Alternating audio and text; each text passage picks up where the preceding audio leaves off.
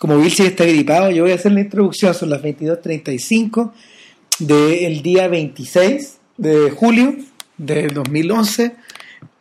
Eh, Civil Cinema. Número 86, la película que no nos avergüenza. Cof, cof. Cof, cof. Expectaciones varias y bueno, eh, cumplimos nuestra palabra y hoy día hablaremos de lo que anunciamos en el podcast anterior, que es Nazarín, Nazarín. de Luis Buñuel. Sí. ¿Por qué? A ver, hay varias razones. Yo creo que una de ellas es porque obviamente no habíamos hablado en todo este tiempo de Luis Buñuel. La otra es porque necesitábamos. Mira, nosotros básicamente somos. El Luis Buñuel que nosotros conocemos en general está relacionado con la. con el Luis Buñuel posviridiana. Ese es el que conocemos mejor. Eh, en lo particular, nosotros hemos visto películas del periodo mexicano, pero ese es un vacío que nosotros sentíamos que había que llenar. Eh, la idea surgió en parte por el interés de JP de ver Simón del Desierto, pero Simón del Desierto se nos complementó rápidamente con Nazarín cuando sugerí que, que, que pudiéramos mezclar las dos Claro. y finalmente una película superó a la otra. Sí, además Simón del Desierto dura media hora, está cortada No porque está- se acabó la plata, es decir, no, Claro. no una obra íntegra, eh, que vamos a decir que se, se realizó como se, como se presupuestaba. Es- es- podríamos decir que es un accidente. En cambio, Nazarín es una obra cabal, digamos, de pie a cabeza. Y, y sin embargo, bueno, eh, hablamos de las dos porque, bueno, en principio está metido el tema religioso, está metido el tema del perfil del hombre religioso, yo creo que es como lo importante acá, que por lo demás es un tema que hemos tratado un montón de veces Sí, en, en- que- en estos podcasts. esa es la tercera razón por la que estamos hablando de esto, que es curioso porque, a ver, yo no diría que no, no diría solamente que es el perfil del hombre religioso, sino que es el perfil del hombre, a ver, del hombre que, del hombre que está solo enfrentado a distintos tipos de circunstancias que lo sacan de su mundo. O, o a distintos tipos de pruebas, o, o- o- una transición en la cual él debe cambiar. Pienso, por ejemplo, en, en Días de Eclipse que plantea un desafío similar para el personaje. Eh, bueno, obviamente está el precedente de, de la misa terminada de Nani Moretti. eh, también Claro. está el precedente de El Sule Sol Soler del de Satán. Está la película esta, la de Bresson. Claro, Mouchet. O sea, eh, hemos vuelto una y otra vez sobre esta idea de, de estos personajes que están como acogotados ante una, ante una situación que ya no puede seguir siendo tal y rompen. ¿Qué pasa con Nazarín? Nazarín es la adaptación de una novela de Benito Pérez Galdós, eh, ambientada seguramente en España. Yo ahí Sí, yo tengo entendido que transcurre en España Claro. y, en la España del siglo XIX. Claro, y esta, esta historia también transcurre en el siglo XIX, pero en México. No, no, yo creo que transcurre en el ¿Tú 20. dirías que transcurre a principios No, del el, el 20? profiliato. eh, eh, eh, El- antes de la revolución. Ya, entonces puede ser hasta 1910. Más o menos, sí. Más por o ahí. menos. Tan, tan perdidos no estamos, está como en el cambio de siglo. Y, y el, el gran detalle al respecto es que, eh, si bien el tema religioso, si bien el tema religioso corre por cuenta de este sacerdote que dejó de hacer misa, que vive entre los, que vive entre la población, eh, vive, vive en una vecindad en el fondo, porque es algo más o menos parecido a No, eso. sí, debe ser la vecindad del Chavo, que, está, Claro. que, que tiene un patio al medio donde están las casas de las distintas personas, Claro, todas muy pobres, eh, algunas de ellas son una casa remolienda y hay un Claro. hay otra señora que le hace la comida a la gente y otros tipos por ahí por allá, digamos, otros que son derechamente ladrones. Y el, el, el cura Nazarín es una especie de cura obrero pero que no trabaja. sí, En, en- en rigor, claro, va a vivir con los pobres, pero no trabaja obrero, no trabaja, no trabaja con los pobres, sino que él está ahí como básicamente para llevar el evangelio a los más pobres, a los que no tienen nada, y llevarlos desde su perspectiva en la práctica cotidiana, es decir, no en el sacramento, no en el sacramento eh, ritual de la misa, sino por el hecho de estar ahí, de hablar con ellos, de darles todo lo que necesiten, lo, lo poco y nada que él tiene. Eso, Y- se, se producen varias cosas. eh, lo primero es que en el fondo Nazarín es una especie como de. Es una especie de bisagra que conecta a, las distintos, estos distintos personajes. Algunos se oponen entre sí. Hay gente que lleva vida decente, entre comillas. Hay gente que lleva vida indecente. Hay gallos que trabajan, hay tipos que no. Hay tipos que roban, hay tipos que, traba- hay hay tipos que no.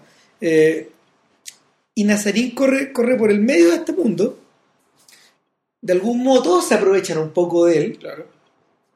Porque si alguien tiene hambre, le va a pedir plata al cura Nazario. Claro. Si alguien, si alguien necesita que lo escuchen, le va a hablar al cura. Si alguien necesita que lo refugien, el cura le presta refugio.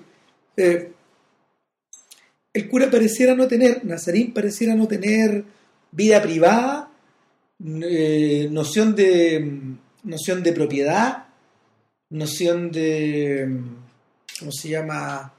de, de justicia de, lo- de justicia gentil, digamos, de, de los gentiles, ¿cachai? Claro, él tiene el deber de acoger a todos. A todos, entran todos por esta puerta, salen todos ¿Qué, por por, esta qué, por la puerta? Por la ventana. Por la ventana, O sea, en realidad. Están, efectivamente, están de, de privado, de privacidad, este cura Nazarín, que la gente entra por la ventana porque es el lugar más cómodo para entrar. Claro, porque, hay que- porque para entrar por la puerta hay que dar la vuelta por el otro pasillo, el interior. En cambio, lo que está conectado con el afuera No se ocupa. no se ocupa. Eh, o sea, no, lo que está conectado con el afuera es la ventana directamente. Así, y eso, claro. eso es precisamente lo que se ocupa siempre. Ahora, eh,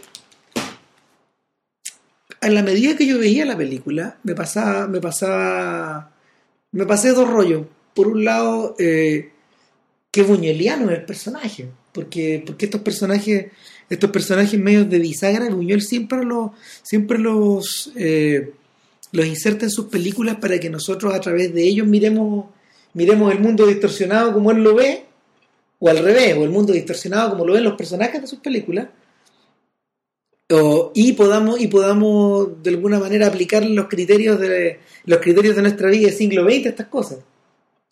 Eh, ¿A qué me refiero? Que desde el principio, desde el principio choca esta idea de que el cura no tenga vida privada, o de que no tenga bienes, o de que todo lo dé. Y a los que más les choque a sus colegas, Claro.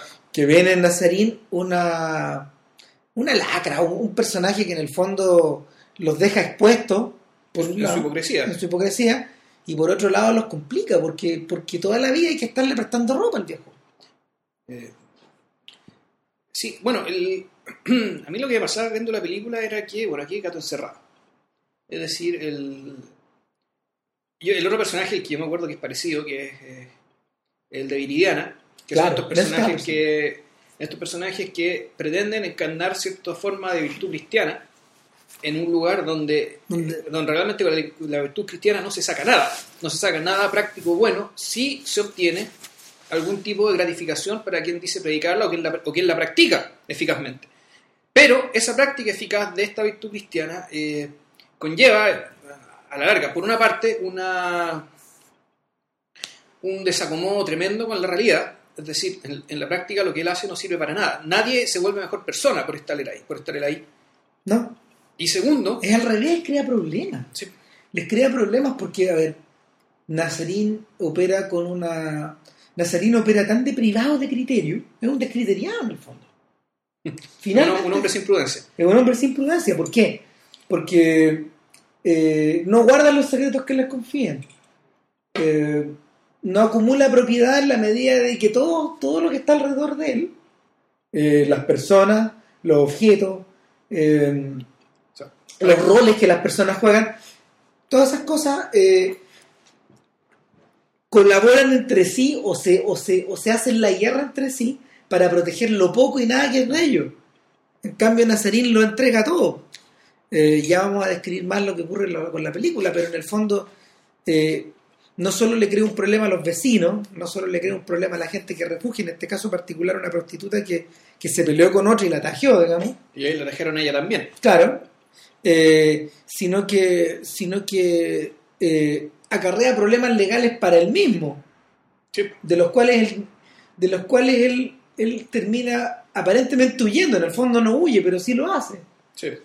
Entonces, eh, es, una especie de, es una especie de engranaje suelto en esta máquina social donde en el fondo todo tiene que estar bien aceptado.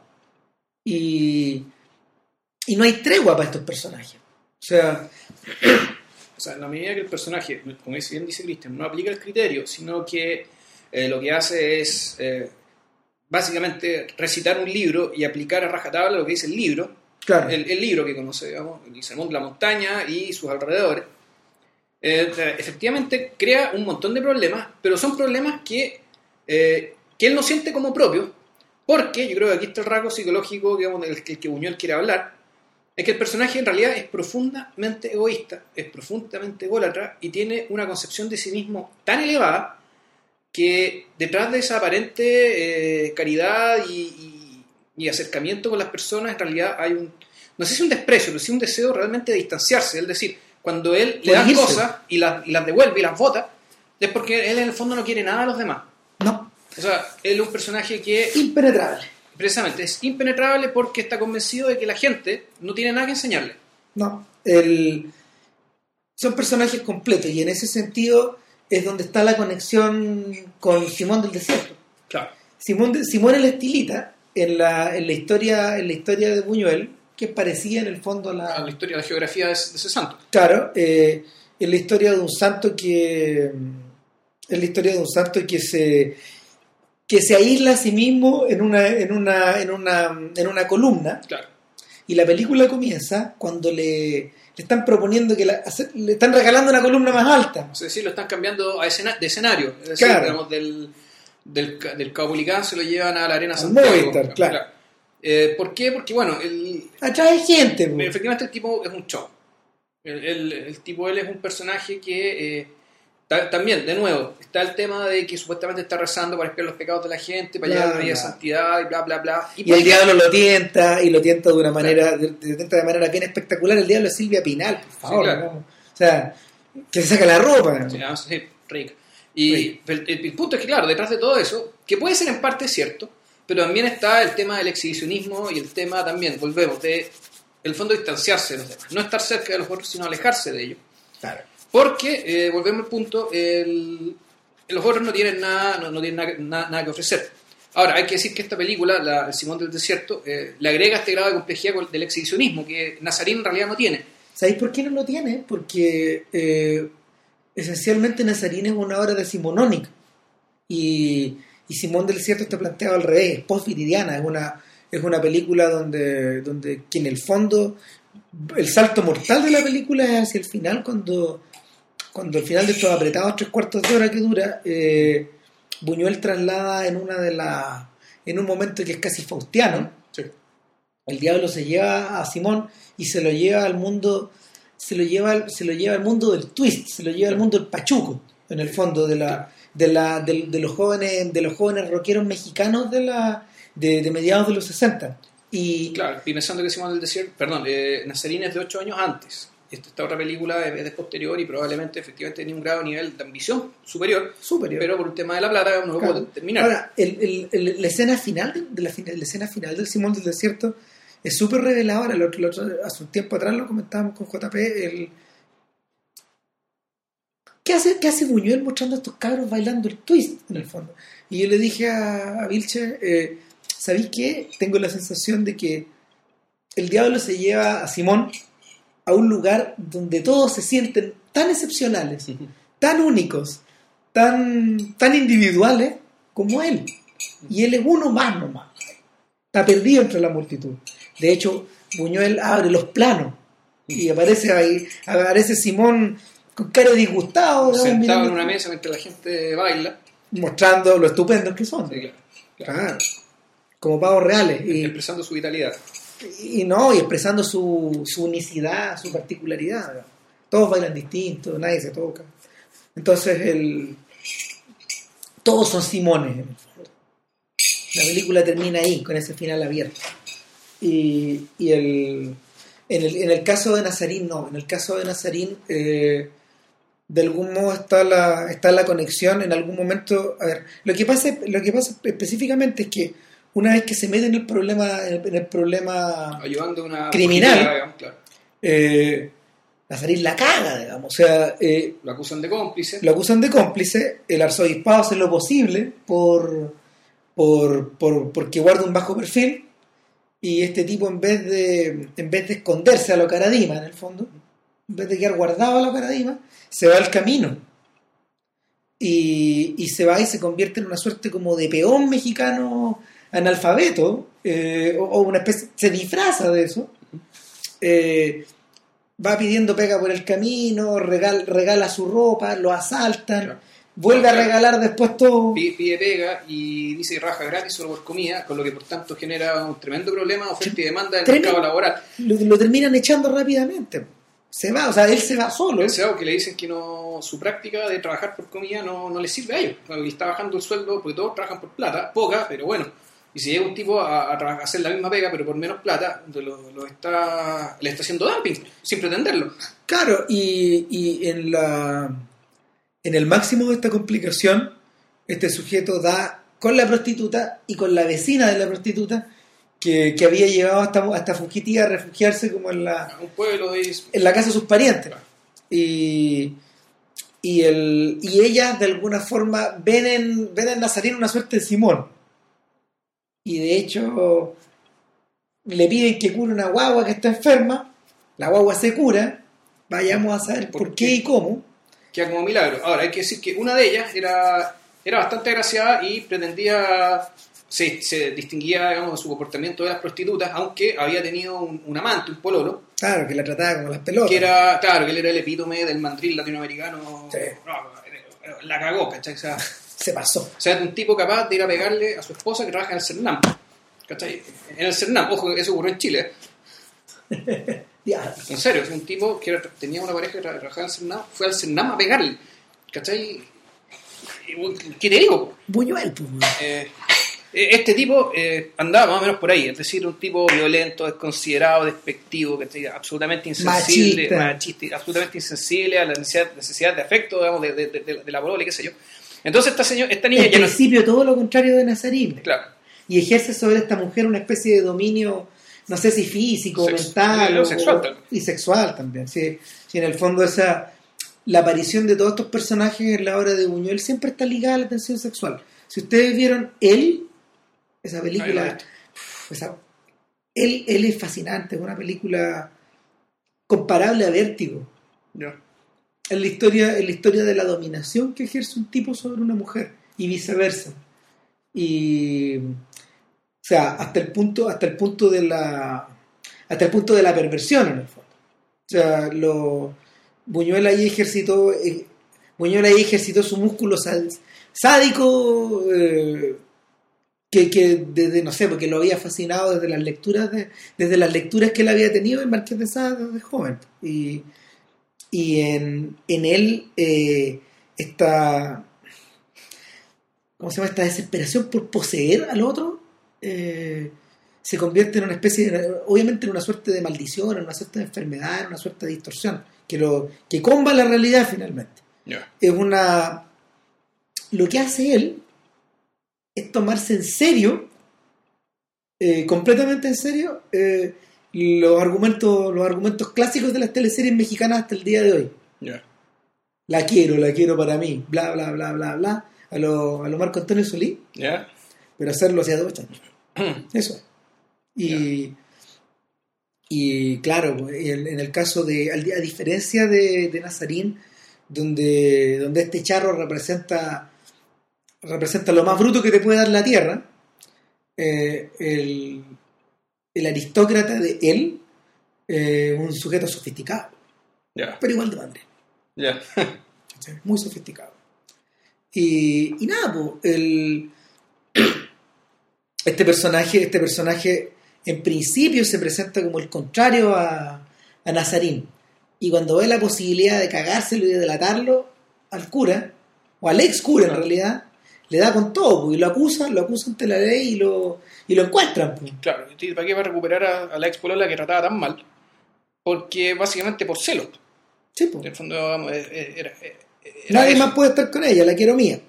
Era eso, claro. Y lo, y lo increíble es que, eh, su, lo, a pesar de lo básico del sujeto, el tipo tenía bastante claro y conocía muy bien a la persona, a, a esta mujer. Y entendía muy bien cuál era la forma de volver a traerla hacia él. Claro. Entonces, eh, Nazarín, para colmo, digamos, no, ante eso no tiene armas y él no, y él no, no es que quiera tener ser rival, un rival erótico, digamos, ni un rival amoroso de- de- del charro para quedarse con la mujer. Digamos. Ese no. No. es el punto. El punto es que hay un tema también de dominio espiritual. Hay, hay un tema de dominio espiritual que él, en el fondo, se acostumbró a él también y que también lo termina perdiendo.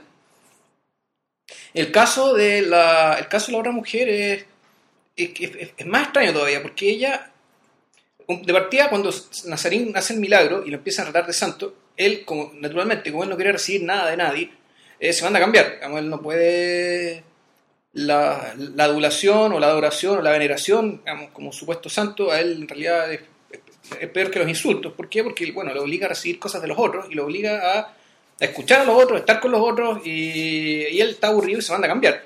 Y sin embargo, las dos mujeres la siguen, la sigue esta mujer de la que ya hablamos. Y ahí empieza la sección del peregrinaje de la película. Claro, Lo siguen como si fuera un Cristo.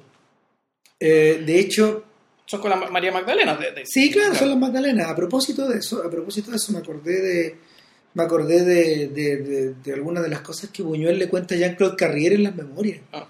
Eh, entre los recuerdos más antiguos de Buñuel están, está toda esta tradición del catecismo, de los catecismos católicos.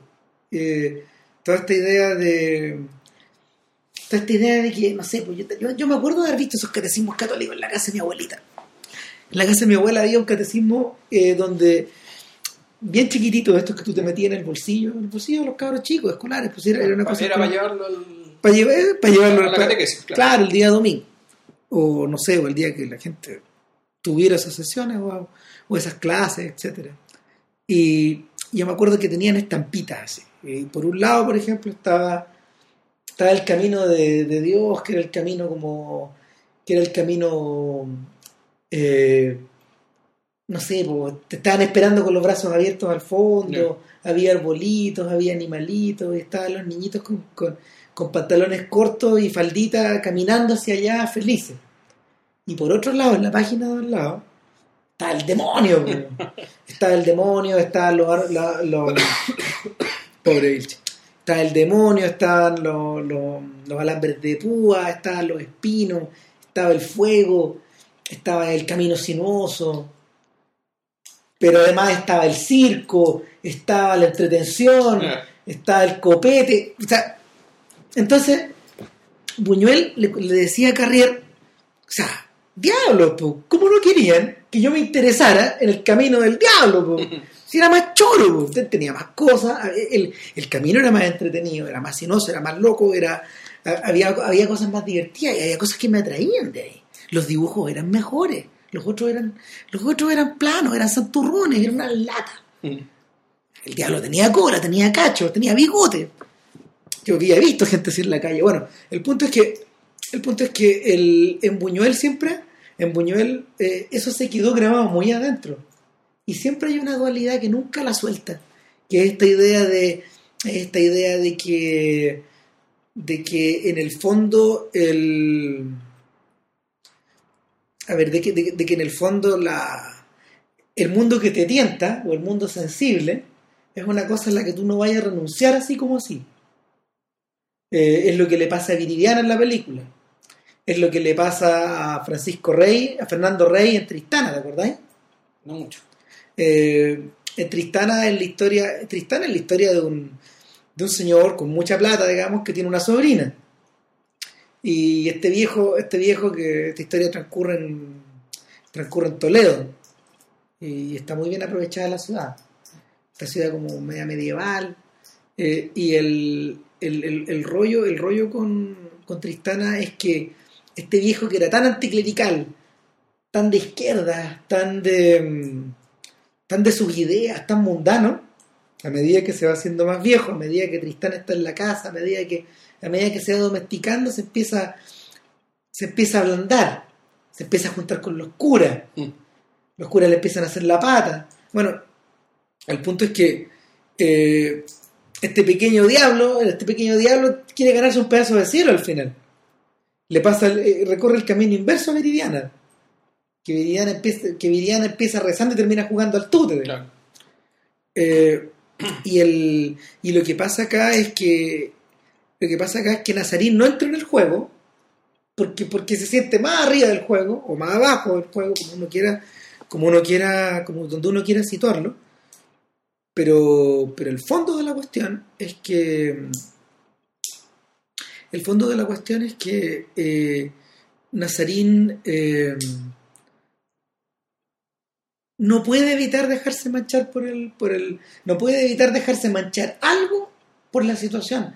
hay una hay un momento hay un momento bien bruto donde donde Buñuel llega incluso a citar directamente la, la escena del jardín de los olivos ¿te acordáis? Sí, cuando lo van a buscar los pacos no vamos más preso.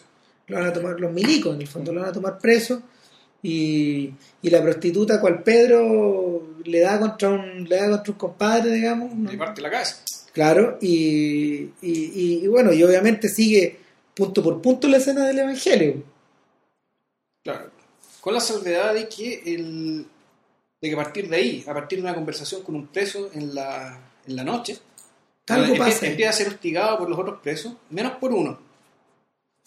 Y ahí empieza digamos, algo que, eh, que hace que Nazarín realmente cambie y nos damos cuenta de que en rigor este personaje en realidad nunca se metió en, en el mundo porque siempre estuvo en él, pero en la forma de, no sé, de la vanidad, de, de esta- este sentirse superior a todos los demás, esta, esta lejanía respecto de los otros.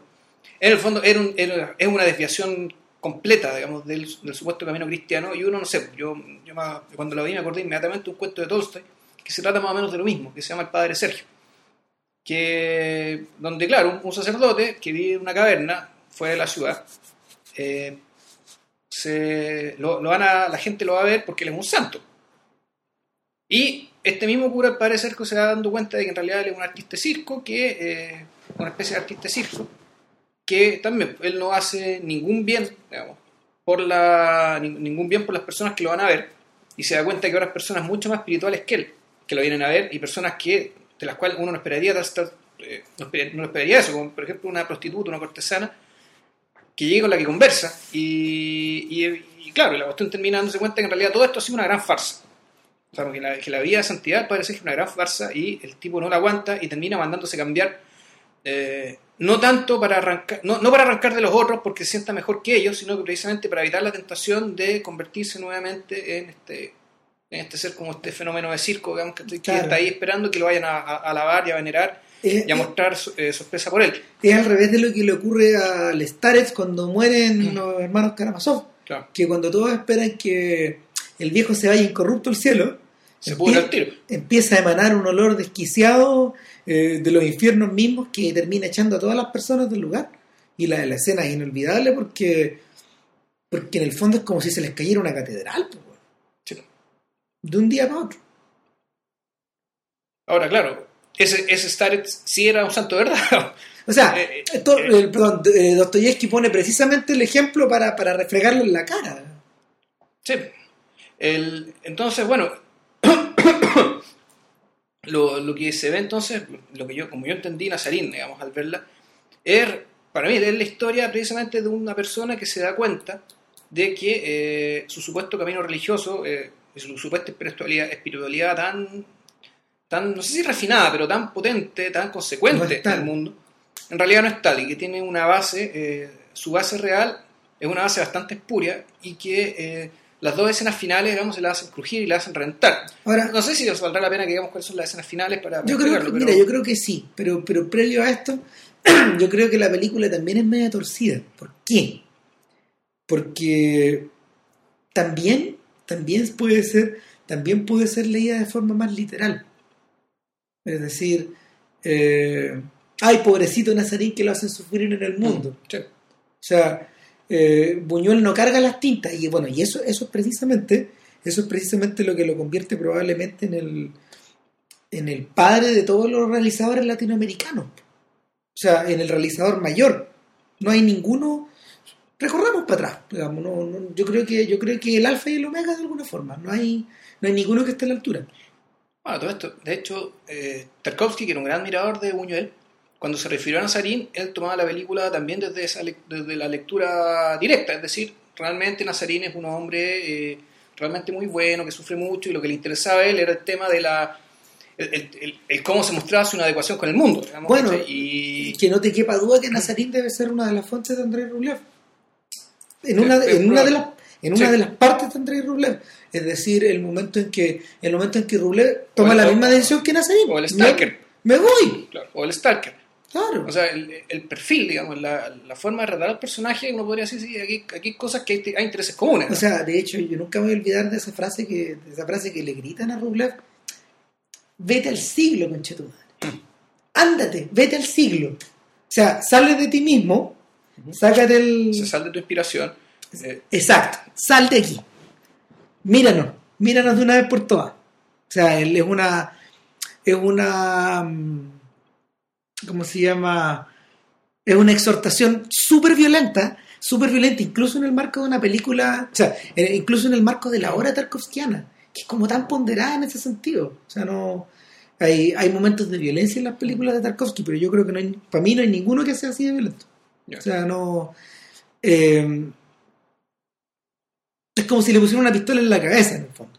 O sea, tal cual. Y, y es lo que gatilla finalmente la. Es lo que gatilla finalmente toda la hora final de la película, que no tiene que ver tanto con Ruler, sino con la construcción Claro. de, la, de la campana. exactamente.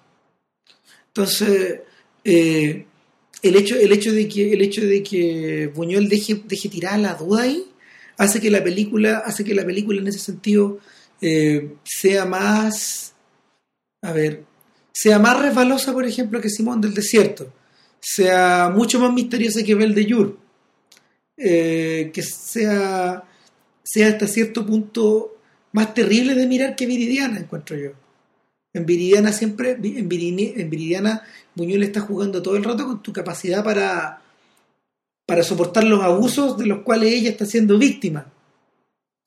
Pero, pero precisamente por su calidad como de mujer o de, o de, o de persona más débil dentro del marco de todos los que están involucrados, eh, hay un aspecto sádico ahí que no que es insoslayable, que en el fondo tú tenés que, tú tenés que señalar. Eh, Viridiana es la víctima, pero de alguna manera ella controla, controla el abuso o permite el abuso todo el rato, digamos, pudiendo haberse ido, pudiendo virarse. es la maestra ceremonia, digamos, de su propio abuso. O Exacto. sea, de su propio martirio. Claro, o sea, como, al- como alguien me dijo por ahí, muy bien dicho, en el fondo, eh, en, la raíz, en la raíz de toda la, en la raíz de todas las relaciones abusivas y de todas la, de todas las relaciones, de todas las relaciones de carácter sádico, o el, el personaje de la víctima es particularmente importante porque, porque en el fondo ellos son los que terminan controlando las situaciones. O sea, efectivamente. porque- Ellos son los que le ponen fin, por ejemplo, al denunciarlo. Claro, o matándose. o, o- o- o- matándose o matando a la otra persona. Claro. Por ejemplo, no sé, eh, desde ese punto de vista, ellos, ellos tienen que poner el fin. Es terrible. Sí. Y nada, po, eh, el, el punto es que el punto es que el punto es que Nazarín eh, en cierta medida es como esta suerte de bisagra que une el mundo de une el mundo como del discreto encanto de la burguesía, por ejemplo, con el mundo de los olvidados. Estos dos mundos que parece que no calzan. Porque no sé, pues, cuando en la medida en la medida de que Buñuel se hace viejo y sus ficciones se ponen como más sus ficciones se ponen como más claustrofóbicas o más, más cerradas sobre sí mismas, abandona un poco esa calle que, que llega que llegó a dominar también en los primeros en los 50 y en los 60. Sí, bueno, a ver, lo que pasa es que, bueno, de partida se cambió de continente. y- Claro. Y, y lo que pasa es que el México de aquel entonces era particularmente eh, fecundo en, en seres y en imágenes que podían, pero que perfectamente eh, podían ser encontrados en la tradición pictórica española, digamos, a la cual Buñuel probablemente conocía y veneraba. Es decir, hay muchos personajes de, de estos pobres de las calles de México que podrían estar en los cuadros de Murillo, de Velázquez, ¿sí? En cambio, Nazarín pertenece a uno de Zurbarán, eh, un poco. y, y, Simón- y, bueno, y Simón también. Sí, claro. Y Simón también, esa es una esta cuestión media. eh, esta, esta cosa medio. Tengo que algo medio oscuro en todos estos personajes. Sí, Porque- claro, medio turbo, medio oscuro, medio, medio, medio, medio el greco un poco. Claro, y que además el, la, la forma que tiene Buñuel de mostrarlo es con movimientos de cámara que son bien impertinentes. Se usa muy poco plano fijo, o sea, se ocupan, pero en realidad los movimientos significativos son aquellos movimientos donde la cámara se acerca a ellos como tratando de, eh, no, no necesariamente entenderlos, eh, ni tratar de, de mostrarnos los personajes sin que nosotros queramos, sino que como una especie de tentación también, tentación para nosotros de, de acercarse a algo con un, con un boyerismo que no estamos dispuestos a confesar, pero que está. ¿Sabéis qué? A propósito de eso, eh, vaya la mención para Gabriel Figueroa, Sí. el hombre que imaginó todo ese mundo. Ese mundo, de hecho, también existe en la- el tesoro de, la, de Sierra Madre. Con los, con los- con De- los grandes cielos abiertos, ¿no? ¿no? Y con esas tomas Sí. tan- con esas tomas también medias estrambóticas del público y de la gente y de, de los tipos que habitan en ese mundo, esta, esta especie como de, de infierno en la tierra. Sí. Eh, John Huston lo contrató eh, para... O sea, George Houston hizo una cosa insólita. En esa época contrató un mexicano para hacer una película americana, aunque fuera hecha en México. ¿Y, y qué pasó con, lo- con los premios? O sea, se los pasó, se los pasó por, Por el aro, ya. claro, se los pasó por el aro, pero, pero eh, de verdad que es insólito. Sí, bueno, lo que pasa es que ah, mencionar los cielos abiertos precisamente porque eh, la sensación que te da es que, bueno, el cielo está muy lejos. El- ese es el tema. digamos, sea, te- está la miseria misma, la crueldad, la maldad, la torvedad. Y sin embargo, simultáneamente el tipo de repente hace unas tomas donde te aparece el cielo muy grande, muy limpio, muy bonito. Pero claro, es decir, Amplio. amplio, espacioso, digamos, es una especie de referencia constante, digamos, o sea, que la gente donde la gente se recorta casi como con- con- con- casi como hormiga, casi como casi como ovejas contra este lugar donde no pueden donde solo pueden mirar, no pueden ni saltar. O sea, claro, y por lo tanto aquí uno empieza a hacer las interpretaciones. O sea, uno, te- te muestran el infierno en la tierra y te muestran el cielo a la vez, digamos, para darte cuenta, bueno, el infierno está acá, el cielo está allá.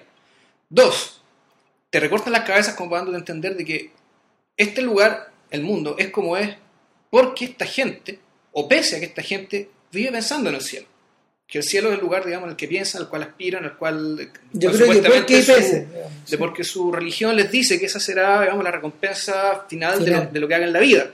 O sea, partimos de la base de que la mayoría de estos personajes son católicos. Claro, y, Por y tanto, por, y por- y por esta misma, claro, y por esta misma causa, en el fondo, estos tipos se causan este tipo de, de, problemas o de o de dificultades o, o- o- terminan atacándose entre sí, como si Claro. fueran avispas, claro. avispas con arañas, no sé. Entonces, bueno, el... tenemos en esta película también, bueno, estos rasgos estilísticos que son bien, bien decidores, como bien decidores, creo yo, de lo que él piensa, de lo que cree. Y la otra cosa que también me llamaba la atención es el tema del uso de los tambores. Ojo, los tambores no son mexicanos, No, son los tambores de Calanda. son grabaciones. Claro, lo que pasa esto es, aquí estamos pichicateados por la, la lectura hace muchos años, eso sí, de, la- De de- las de memorias. las memorias de El, El último suspiro, creo que se llama. Claro, mi último sub- El, El último suspiro, de, escrita en colaboración con Jean-Claude Carrière. uno de los grandes libros escritos por un cineasta, y yo creo que uno de los grandes libros escritos por un artista español, eh, o hispano. Pero la gracia es que, ojo, Carrière también es un tipo particularmente interesado en la España del siglo XV, XVI, digamos, de la cual... Él ha trabajado en esas cosas. Claro, o sea, él hizo, él hizo esta- él- él escribió esta obra de teatro sobre los- las cuestiones de Valladolid, Sí. después hizo una película sobre Goya, Sí. ¿cachai? Están los fantasmas sobre Goya, o sea, no la hizo él, él, él la escribió, la Miller dirigió de la forma. la. La película es ahí nomás, pero ¿saben qué es interesante? Eh, Es, es- es- bien interesante, si la agarran el cable digamos, tienen y tienen tiempo, digamos, véanla. Como que a Carrier lo persiguen de alguna forma los fantasmas de. Los fantasmas como de, del, del mundo barroco. Y, el, y por otro lado, a Carrier, que es un frecuente colaborador de. o fue un frecuente colaborador de, de Polanski. Ah, claro, también lo persigue esta idea Ah, ya. como de la, perse- de la perversidad o de la. la perversidad, el, el, la cuestión torcida. Claro, claro, que como también como buen, como buen intelectual de finales del siglo, de, de- de la década del 60 y, y de los 70, Ya. Como buen intelectual francés, que también era uno de los temas que, que gira, que gira, que gira y que no abate en, esa...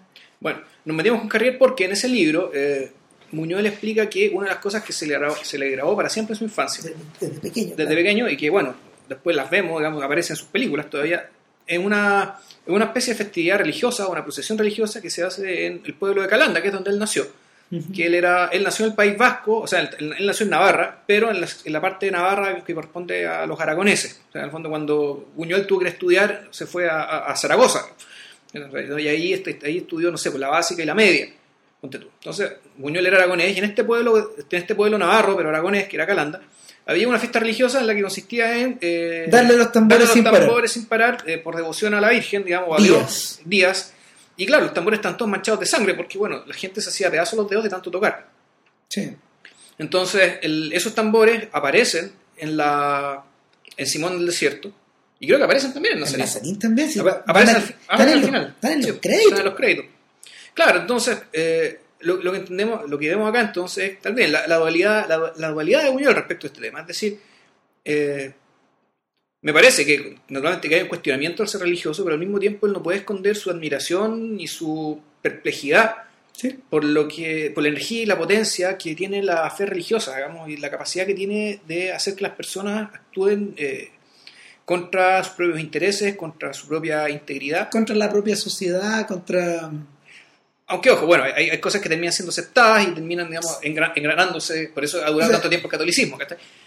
Pero, pero aún así están estos gestos como el de los tambores, ¿cachai? Que aunque sea una fiesta aceptada, sigue siendo algo como, puta, horroroso, ¿cachai? Si uno lo piensa firmemente horroroso, o sea, esas personas después cómo van a trabajar eh, no es extraño, no- y, y en ese sentido llega a ser, llega a ser casi, casi lógico que Buñuel hubiera terminado exiliado en México.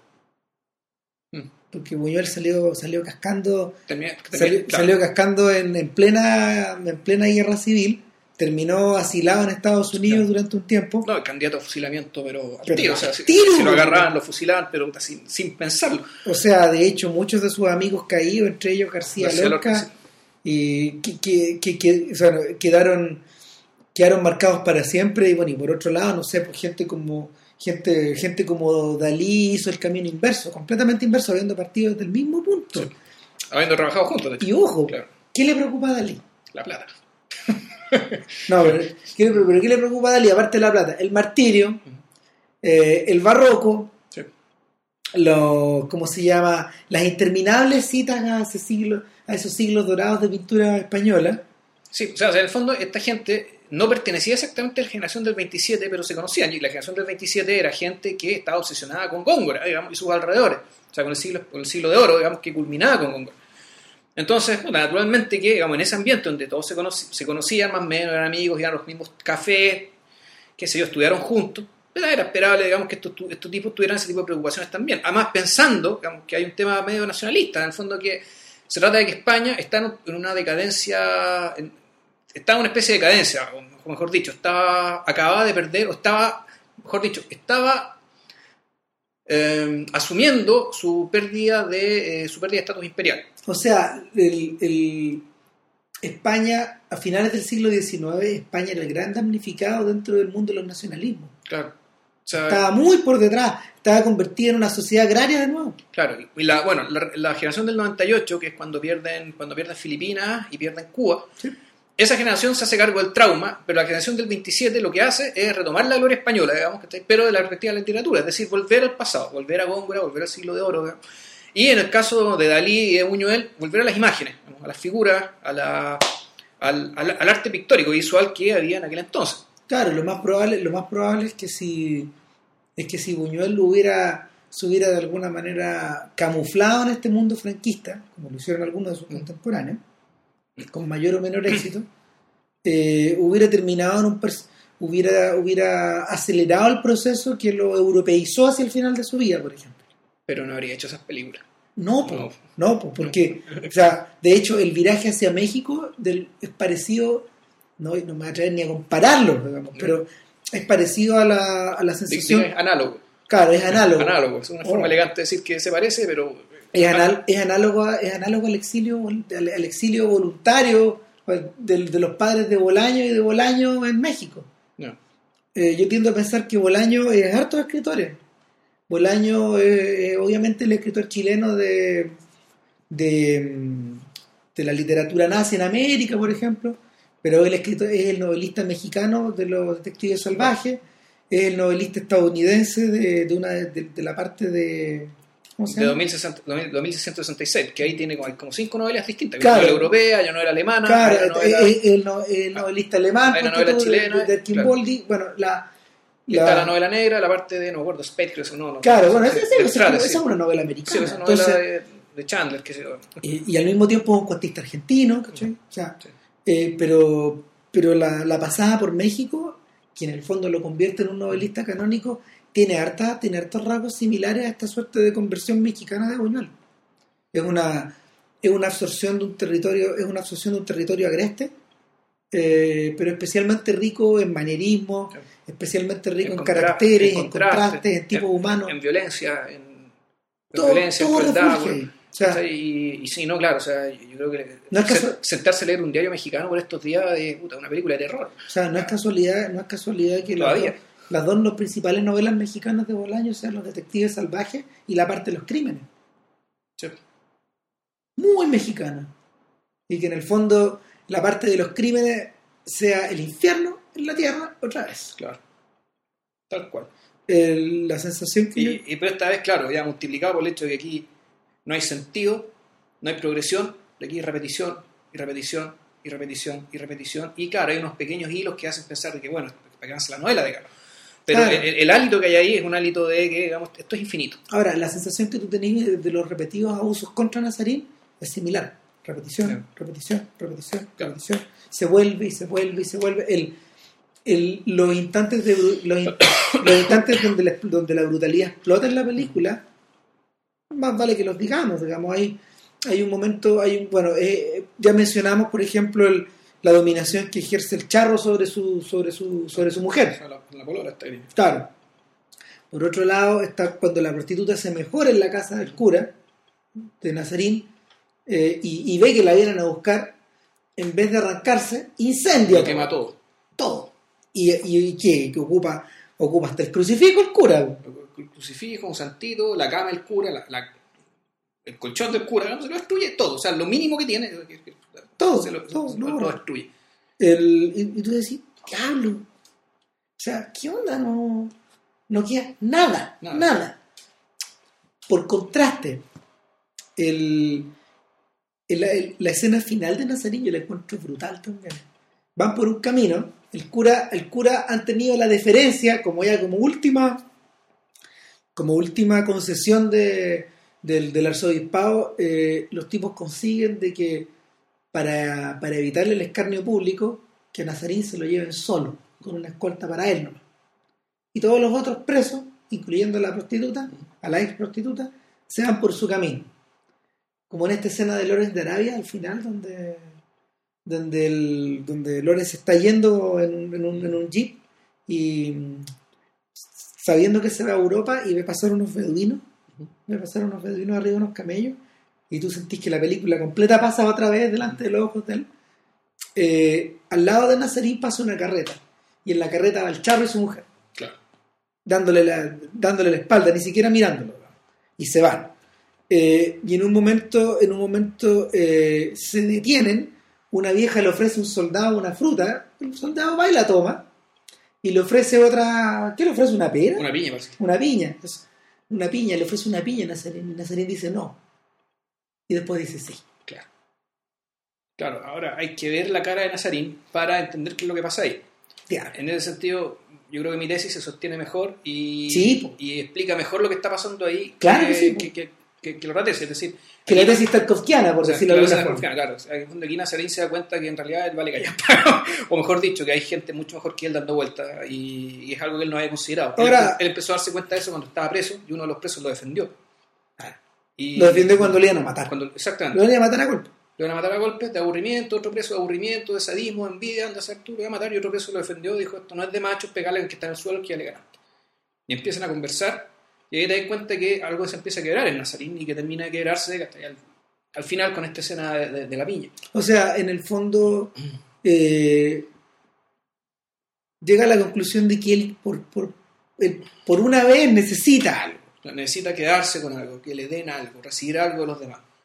Y que los demás efectivamente sí tienen algo que darle, algo que hacer por él, algo con que ayudarle, que él no, no, no, no se sostiene solo, como él creía, como, como- como él creía. La película... Espiritualmente hablando, se entiende, porque Ah. materialmente cuando trabajaba todo el mundo le da limona y cosas y qué sé yo. Claro, pero las dejaba ahí, Pero la como deja si fuera nada. claro, como si fuera No las miraba. Claro. Pero en este momento, digamos, el, el- el hecho de que le den una piña no es solamente una piña para comer, sino que también le están dando digamos, fe al ser humano. Le están dando algo más que la piña. Claro. Y él, su primer instinto, digamos, es Es rechazarlo. porque eso es él. O eso era él. Así que bueno, Nada, eh, Nazarín está descargable. sí, no se ve muy bien. Eh, creo que hay una edición Criterion por ahí, pero no, no, no fue la que yo pillé, fíjate. Ya, no creo yo tampoco. Sí. una de 700 megas y qué sé yo. Y bueno, yo creo que ya, ya hemos pelado harto el ajo y, aquí con Nazarín y eh, podemos anunciar con propiedad Oh, que nuestra próxima película es, eh, finalmente la pudimos ver como tiene que ser, eh, la, la caverna, la cueva de los sueños perdidos de Werner Herzog. sí. De ahí para más adelante tenemos alguna otra sorpresilla. Sí, digamos. no, Le pues- vamos a rendir un, un homenaje ahí a don Raúl Ruiz Sí, a sus 70 años. yo creo ya de todo lo que hemos hablado ya es hora de caer en Tarkovsky. Yes. Vamos a decidir por, dónde entramos. Sí, claro. Hay, hay pues son siete películas, digamos, y, Eh. y todas pesan, pero bueno, Eh, lo definiremos con el tiempo, hágase la idea. Pero la próxima semana va fijo con, eh, con el Herzog y su película en 3D sobre las cavernas de Shoei. Que estén bien. Que estén bien, chao.